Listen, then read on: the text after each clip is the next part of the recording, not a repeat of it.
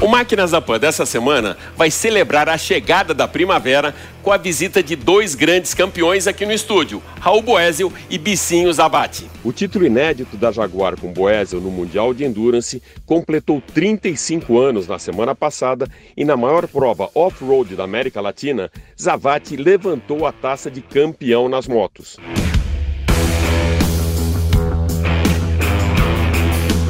Nós vamos mostrar também para você a chegada do novo Volkswagen Polo ao mercado, com análise de Renato Maia do canal Falando de Carro e pegar a estrada para conhecermos juntos o investimento da Volvo na estrutura elétrica viária do país. Carros camuflados, disfarçados e mal acabados e que podem custar mais de um milhão de reais. Esses são os segredos de fábrica que rodam por aí na calada da noite ou até mesmo nas ruas dos grandes centros urbanos e despertam muita curiosidade. Mas qual a importância deles? Diretamente das ruas de Olinda, Silvio Menezes, do canal Carro Arretado, vai desmascarar esses veículos zebrados hoje aqui no programa. O crescimento do universo da eletrificação sinaliza o fim dos carros movidos a motores a combustão para fazer essa análise, nós convidamos João Anacleto, do canal A Roda, para participar do Máquinas na Pan dessa semana. Eu sou Alex Rufo e tudo isso e muito mais você vai acompanhar comigo nesses próximos 30 minutos aqui no Máquinas na Pan. Lembrando que agora você pode assistir o nosso programa pela TV Jovem Pan News e pelas plataformas digitais da Jovem Pan. Então se ajeita bem aí no cockpit, aperte o cinto, porque o Máquinas na Pan dessa semana está só começando.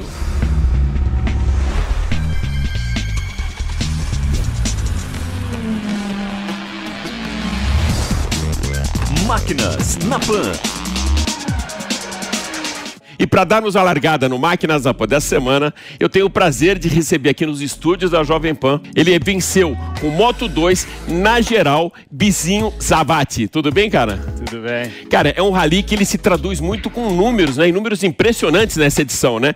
Trigésima edição, a sua décima participação no Rally dos Sertões, bicentenário de independência, de, o décimo título também na Honda no Rally dos Sertões e um sonho realizado, é isso, né? É um grande sonho meu realizado.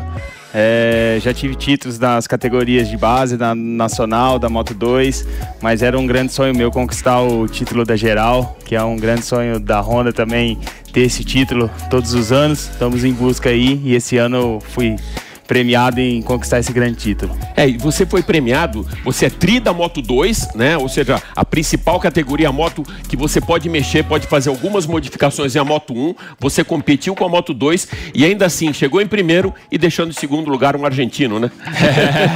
É, ficou pro Brasil o título. É, meu companheiro de equipe, o argentino. Estamos é, contentes com a dobradinha na, no time Honda aí. Savati, como manter o foco durante 7 mil quilômetros, cara, 14 etapas? Ah, quando a gente fala de rally, a gente sempre tem aquela história do navegador, alguém do teu lado para dar apoio, para dar motivação. Em voo solo deve ser bem difícil, né? Não, é uma prova longa dessa de 14 dias, é, quilometragem alta. A gente chegou dia de 5, 6 horas em cima da moto, pilotando, planilhando. Então, assim, me concentrei bastante. Eu acho que o foco aí é o principal na, na pilotagem e um ter um bom preparo físico. Isso me deixou bem confortável todos os dias, onde eu consegui do primeiro ao décimo quarto dia fazer grandes provas. No terceiro dia eu peguei a liderança e não soltei mais a liderança, fui até o último dia, até conquistar o título dos Sertões na geral. É, e eu fiquei sabendo que faltando aí 50 quilômetros para terminar, teve até um momento de emoção sua que você teve que voltar à concentração, porque você chegou a ficar emocionado, né, de imaginar que faltava pouquinho para conquistar o teu sonho. Não, eu fiquei muito emocionado, faltando 50 quilômetros na última etapa, comecei a me emocionar muito, chorei bastante. É, esse momento aí atrapalhou um pouco eu na planilha. Eu não estava conseguindo ver direito a planilha, mas eu tive calma ali e voltei ao final, onde depois na linha de chegada aí pude soltar aí o grito de campeão, pude me emocionar bastante naquele momento. E algum susto durante a prova? Tive um grande susto na, na oitava etapa. É, eu caí dentro de um rio, onde minha moto toda desceu, tombou dentro da água. A é, moto mergulhou no rio? Mergulhou no rio, deu calço hidráulico. Eu tive que ter muita calma naquele momento, consegui resolver o problema. É, é, depois de uns sete minutos ali resolvendo, consegui solucionar esse calço hidráulico e voltei para a prova ali, fui até o final, fiz a primeira parte da etapa maratona, que a gente tem dois É, dias. e nessa maratona, você me explicava que não pode ter ajuda, né? Não, os mecânicos não podem fazer manutenção nenhuma, dois dias, e essa era a primeira perna, então eu tinha que chegar no final com a moto 100% intacta para fazer a próxima perna da maratona e fazer um grande dia, e foi o que aconteceu. Fui abençoado naquele momento, tenho certeza. Ah, acho que tem que ter sorte também nesses momentos, e naquele momento ali eu tive uma grande sorte. Eu acho que a gente quer mostrar o seu troféu também. Eu vou pedir para Angela Monteiro, que é assessora da Honda aqui também do piloto, para trazer. Olha que belíssimo troféu. Ou seja, muito mais do que o peso desse troféu, que dá para ver que é um troféu pesado, foram esses 7 mil quilômetros, 14 etapas e um tempo de preparação. Quando você começou a pilotar uma moto? É, eu comecei a pilotar uma moto muito novo. é, queria começar mais cedo, mas comecei depois dos meus 14, 15 anos. é, mas isso veio um- como um, um amigo de trilha fazendo ali com os amigos. E nos meus 20 anos, 20 e poucos anos que eu parti pro Rally, é onde foi que eu consegui essa grande história que eu tô levantando esse grande título aqui hoje do Rally dos Sertões e levando para o time Honda. Você se espelhou em alguém na tua carreira? É, no começo ali, é, acho que a maioria dos esportistas brasileiros se, de- eh, se espelha muito em Ayrton Senna, é uma pessoa que eu me espelhei muito. É, mas a hora que eu entrei no mundo do rally realmente, é, eu me espelhei muito no meu companheiro de equipe, o Jean Azevedo, um cara que me ensinou muita coisa ali. Agradeço demais. é, eu era muito fã dele, hoje eu sou companheiro de equipe dele. Então é uma pessoa que me ajudou bastante. E estou feliz demais. Né?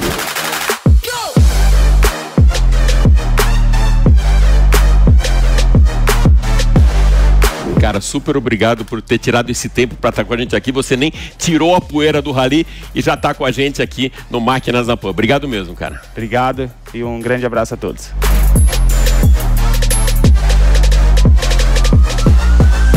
E dando continuidade nesse Máquinas na Pan especial de campeões, a gente já teve aqui o campeão de duas rodas e agora vamos para as quatro rodas, para a pista, para o Mundial de Endurance com Raul Boésio. Tudo bem, Raul?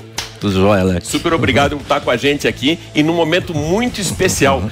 35 anos do seu título, a gente fala assim, é one and only, né? É o nosso único campeão do Mundial de Endurance com esporte protótipo em 1987. E com uma vitória, eh, você foi campeão com uma prova de antecipação em Spa-Francorchamps, que era a tua quinta vitória na temporada, né? Isso, porque a equipe.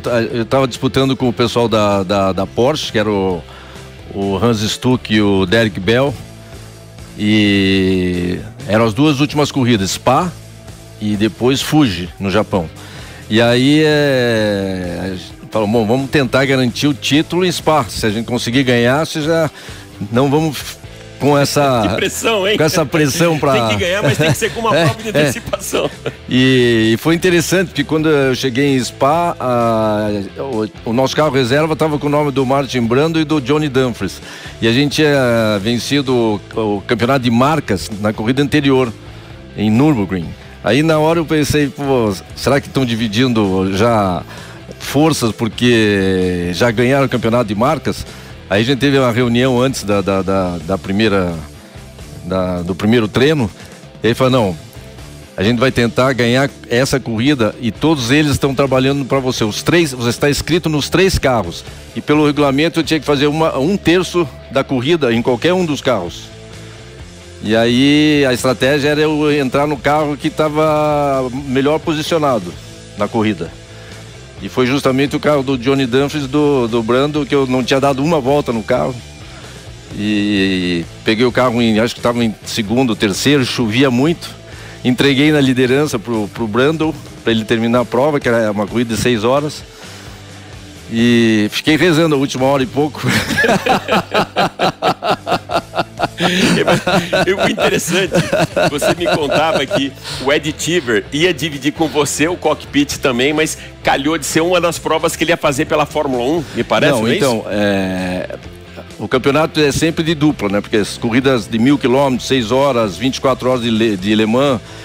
E um pouquinho antes de começar a temporada, ele foi convidado para correr na Arrows, na Fórmula 1. Aí o Tom Walkinshaw, que era o dono da equipe, liberou ele para as corridas que coincidiam. E com isso eu fiz três provas com outros pilotos, que foi um, uma delas o John Nielsen, que a gente até ganhou em Brands Hatch junto, depois é, em Spa com, com os outros dois, né? E então eu ganhei o campeonato sozinho. Você é, literalmente carregou é. o piano, né? Não, e criou um certo expertise, porque você também venceu 24 horas de Daytona. Logo em seguida, que foi no, no início de 88. E eu é, foi a primeira vez que a Jaguar ganhou essa corrida. Foi a primeira vez que um brasileiro ganhou essa corrida. É, e eu voltei a correr na Indy por vários anos, mas nunca me desliguei da Jaguar. Então eu fiz o campeonato americano de, de marcas em 91, até venci o Grande Prêmio de Miami. É, fiz segundo em Le Mans em 91. Então é, o Tom nunca me largou, graças a Deus. Cara, eu...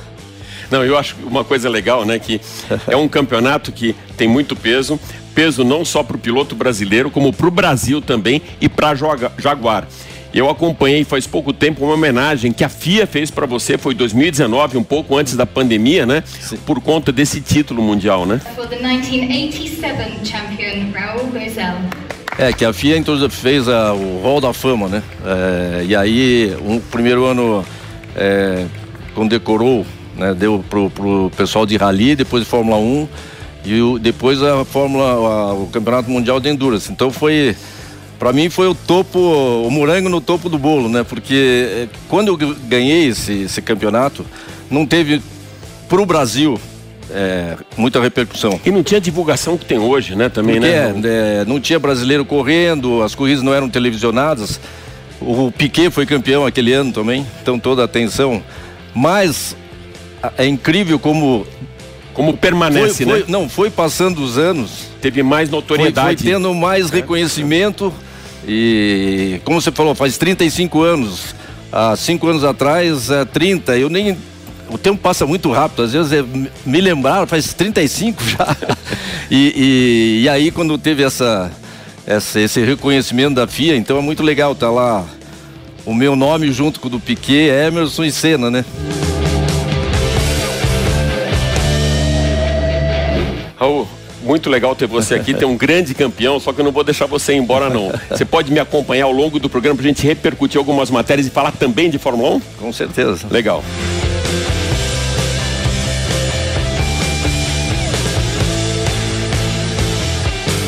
A Volkswagen apresentou nessa semana o novo Polo, que marca os 20 anos de produção desse hatch que tanto cativou o consumidor brasileiro. O carro ainda não estava disponível para test drive, mas Renato Maia, do canal Falando de Carro, esteve na apresentação e traz agora os principais destaques desse mais novo hatch da Volkswagen.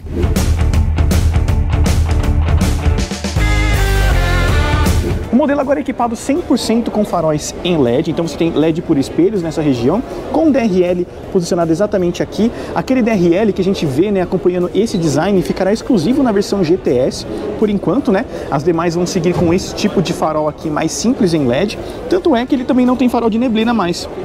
Ele recebeu esse novo design aqui no para-choque, com estacionamento dianteiro, esses filetes cromados aqui para dar um ar mais de refinamento. E uma outra coisa, a grade também afilou. Ela está um pouquinho mais fina agora, com uma aparência até um pouco mais esportiva, né?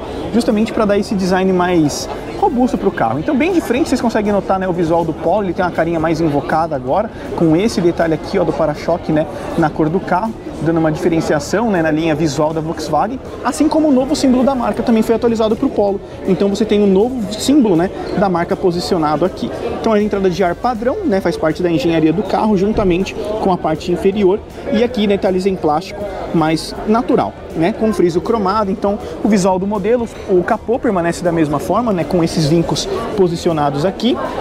Então, a meia em 3 quartos, vocês conseguem entender o design né, do novo Polo, fazendo esse novo visual frontal do carro, né? Bom, na parte lateral ele recebeu aqui novas rodas com um aplique mais aerodinâmico, perfil 195 de perfil 55 e aro 16, não tem mais as tampinhas, né? Ela é fechada em alguns pontos, só aqui ó, ela é mais vazada, só para vocês entenderem. A ajuste de suspensão permanece da mesma forma, tá pessoal? Não teve nenhuma atualização nesse sentido. Nomenclatura Highline, antigamente você tinha um detalhe, né, que seguia na porta, agora é só no paralama, dessa maneira que vocês estão visualizando. Bom, essa unidade está equipada com um kit normal, né? Existe um kit black para o Polo que inclui faróis, aerofólio e rodas escurecidas. Essa versão conta com retrovisor pintado na cor do carro com repetidor de seta. A moldura aqui normal do carro não tem nenhum tipo de acabamento cromado também. E sistema keyless. Então colocando a mão aqui dessa forma a gente tem o trancamento e colocando a mão na maçaneta dessa forma a gente tem a abertura. A chave não está comigo, mas a função é, é assim que funciona. Recebeu um motor 170 TSI com 116 cavalos de potência, quase 17 kg de torque máximo, atrelado a um câmbio manual de 5 marchas ou automático de 6 velocidades.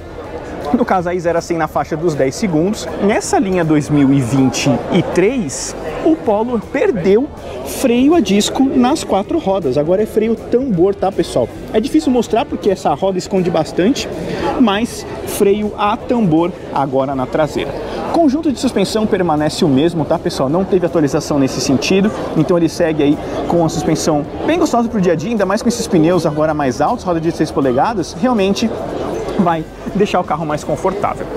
As lanternas foram atualizadas nesse conjunto é, mais escurecido, a assinatura permanece né, nesse estilo P, porém é halógeno, tá? Só o GTS terá assinatura em LED, luz de seta e ré nessa região, porque os olhos de gato que ficavam aqui desceu para a parte central do para-choque. Então ele está posicionado aqui agora com esse detalhe que imita né, uma saída de escapamento, sensor de estacionamento traseiro, câmera de reposicionada ali, nova grafia do nome Polo, juntamente com o novo símbolo da Volkswagen também ali posicionado nomenclatura TSI também com uma nova grafia e ficando bem de traseira com o carro, vocês conseguem entender como que ficou esse novo visual do para-choque.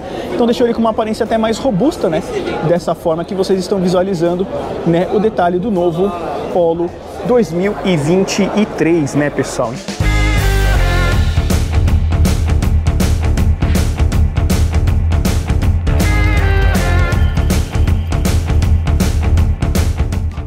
Uma das dúvidas mais recorrentes para aqueles que querem entrar no universo da eletrificação é a infraestrutura viária elétrica, claro, como está esse mapa da eletrificação em São Paulo e em outros estados.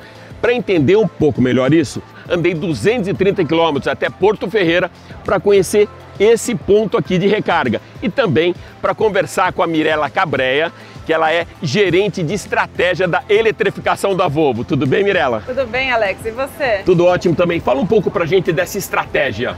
É, há cinco anos, quando nós trouxemos o primeiro carro híbrido plug-in, nós pensamos muito em como atender a esses clientes que iam embarcar nessa tecnologia conosco, né? Então, o cliente tinha uma certa insegurança sobre o carro elétrico, sobre qual seria a potência desse carro, se esse carro ele era leve o suficiente, pesado é, a ponto de ele não conseguir é, desenvolver num módulo só, num, num, motor só a bateria. Então, assim, muitas dúvidas, era um mercado, era um consumidor muito indeciso com relação à tecnologia e nós entendemos que uma das barreiras emocionais de compra era entender aonde carregar o veículo. E a partir daí, como nós já tínhamos uma estratégia muito determinada sobre veículos eletrificados, né, de, de mudar o nosso portfólio para pelo menos um produto, uma variante de cada modelo ser eletrificada, nós pensamos em é, começar a investir em infraestrutura pública de recarga. Né? Então, é, o nosso primeiro passo foi desenvolver uma estratégia para a malha viária do estado de São Paulo, onde é o nosso maior mercado de veículos 100% elétricos. E aí nós aprovamos a primeira de cinco fases de uma estratégia é, com 13 eletropostos no estado, um investimento médio de 10 milhões de reais, porque são equipamentos de 150 kW, o investimento é realmente grande em equipamento, em infraestrutura. E, e, não só isso, né? Nós fazemos toda a parte de preparação da vaga e essas vagas elas são monitoradas 24 horas por dia, 7 dias por semana. Então existe todo um, uma estrutura de eletroposto que ela é bastante custosa. Esse então, eletroposto de Porto Ferreira é o quarto de 13 dessa primeira fase e ainda virão outras outras tantas que vai sair do estado de São Paulo e aí a gente começa enfim a popular mais o país, né? Então essa primeira fase, estado de São Paulo, já com duas saídas, tanto para Minas Gerais, sendo que esse, esse carregador aqui em Porto Ferreira faz parte dessa rota, né, que liga Ribeirão Preto, depois Ribeirão Preto a Uberaba. E também temos saída para o sul, foi o nosso primeiro carregador instalado em Cajati, que vai até Curitiba. O cliente chegando aqui com o carregador em pleno funcionamento de 150 kW, ele vai carregar o carro dele de 0 a 80% em aproximadamente 40 minutos. Mirela, super obrigado por mais uma vez deixar o Máquinas na Pan ligado na tomada. Obrigada a você, foi um prazer participar.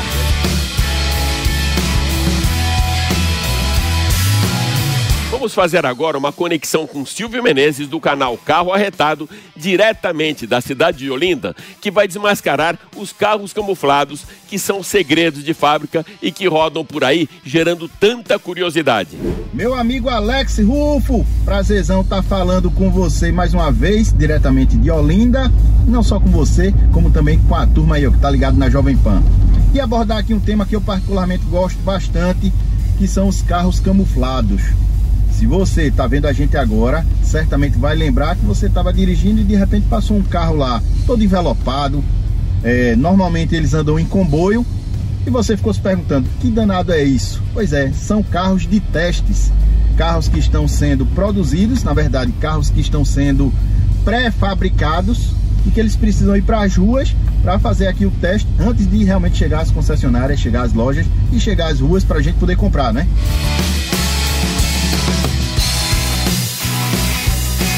Agora é importante aqui esclarecer alguns pontos. Existem várias fases dos carros de testes.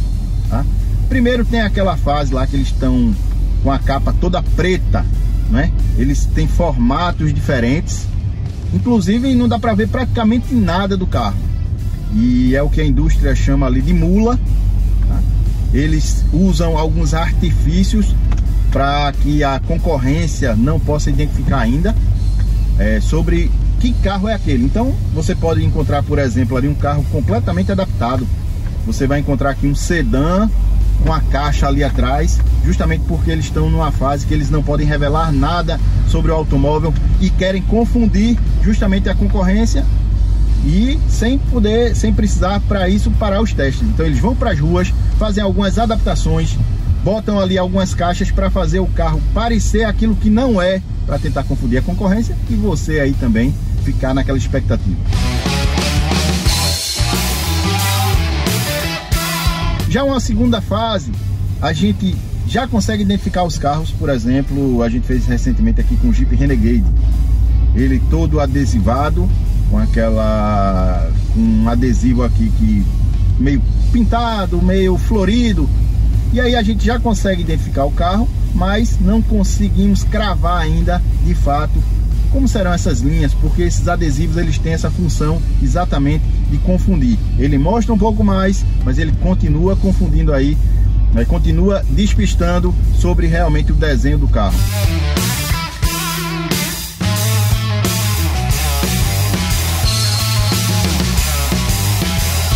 E eles também guardam muitos segredos, né? Até porque são segredos industriais. Mas o que dá para adiantar aqui, meu amigo, é que um carro daquele ele pode custar mais de um milhão de reais. É isso mesmo, aquele carro que você vê passando ali, ele pode custar mais de um milhão de reais. Porque eles fazem parte de um projeto né, que não pode parar. Muitas daquelas peças, elas são feitas artesanalmente, justamente para que o carro possa ir para as ruas. Você imagine, os caras não têm uma linha de produção ainda sobre um carro, vai, Alex Ruff. Ele não tem esse carro, e de repente ele vai precisar construir aquilo. Então ele faz na mão, ele faz uma adaptação. Então por isso que o carro é muito caro.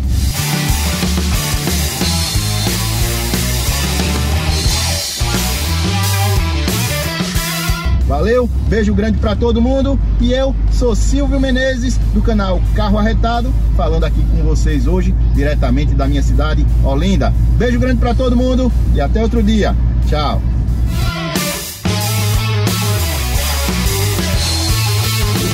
Oh, a gente veio dessa matéria de carros camuflados, segredos de montadoras, a gente regularmente vê isso pelas ruas para esconder o design, né, que é aquela camuflagem. Eu vou alinhar mais uma vez isso com o Motorsports. A época que eu cobri você na Indy, uma das preocupações muito grandes que todas as equipes tinham, parava o carro no box, não era nem o box, no pit lane, jogavam um cobertor em cima, jogavam um pano em cima da asa e outro em cima do motor. O que exatamente que esses caras conseguem esconder né? Uh, é o clique da asa, é alguma, algum acerto de motor, porque eu achava super estranho aquilo.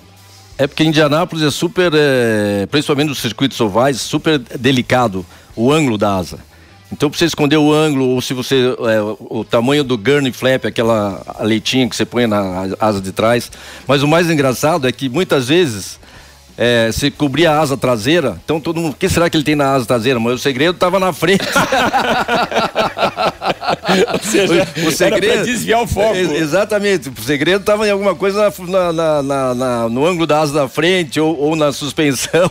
Então, muitas vezes, mas hoje em dia é, é difícil porque é, os fotógrafos, tem fotógrafo ali. Aqui a história não, do assoalho, né? Que, que não Quando é, levanta é, o carro, né? Que não é só a imprensa que está lá é um fotógrafo contratado pela equipe para tirar foto do, do específico carro. Ou seja, um espião mesmo. Ser um espião, exatamente, para depois eles vão analisar e ver o que, que fizeram. É, isso aconteceu muito quando veio o bico de tubarão, né, da, da Benetton e depois teve da Williams. Todos os carros apareceram na Fórmula 1 com aquele bico de tubarão, né? Que começa isso nos testes de pré-temporada.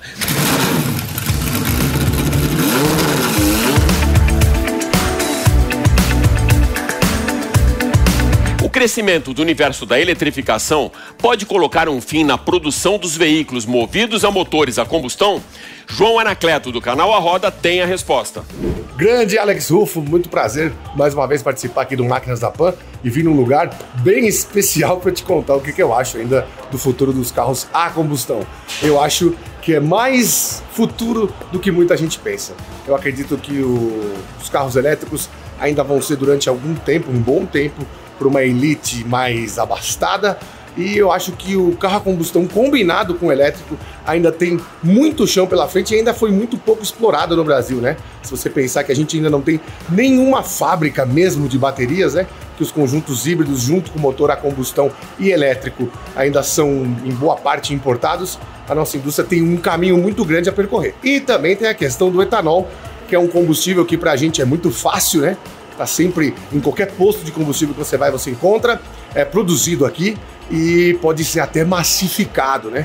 Pode ser que nos tornemos no futuro a Arábia Saudita Verde, que muita gente queria quando lançou o programa Pro Álcool lá nos anos 70. É, carros movidos a etanol com eletricidade podem ser ainda menos poluentes, tanto no processo de, de produção quanto durante a vida útil do carro, do que os carros 100% elétricos. Se o problema é ambiental, a solução pode passar por aí. E é sempre bom lembrar quem ainda vive nessa bolha dos carros elétricos que o Brasil é mais o Mato Grosso, o Tocantins do que São Paulo, né? E o Brasil não é um grande Itaim Bibi. É ruim, acha lugar para carregar, é, autonomias ainda baixas pelas grandes distâncias que o brasileiro costuma percorrer, ou no dia a dia, ou nas férias, enfim. É, ainda precisamos de uma evolução para o nosso país. E a solução pode ser que esteja aqui dentro. Valeu!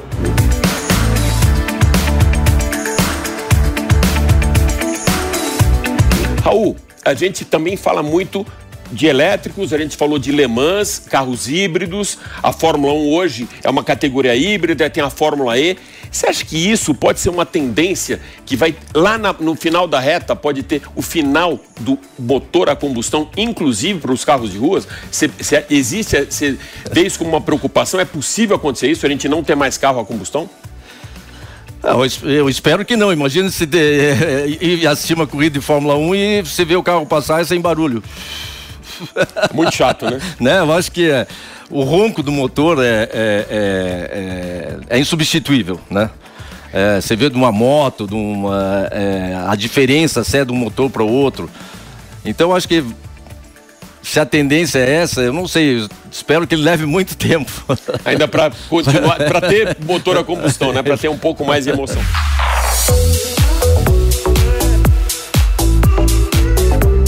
Com isso, eu me despeço do meu amigo aqui e comemoro junto com ele esses 35 anos, mas eu não quero esperar mais 5 para você vir aqui para a gente falar, olha, aos 40 anos atrás o Raul ganhou tal, que a gente venha, que você esteja aqui mais frequente, não só para falar de título, mas para ajudar a gente aqui com todo o teu conhecimento no Máquinas é, na Pã, meu amigo. Sempre um prazer. Super obrigado, Raul. Salud. Valeu.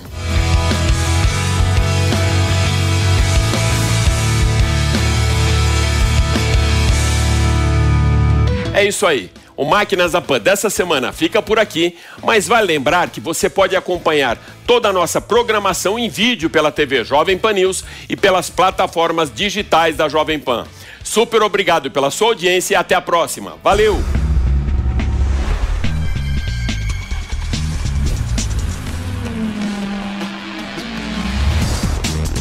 Máquinas na Pan. Realização Jovem Pan News.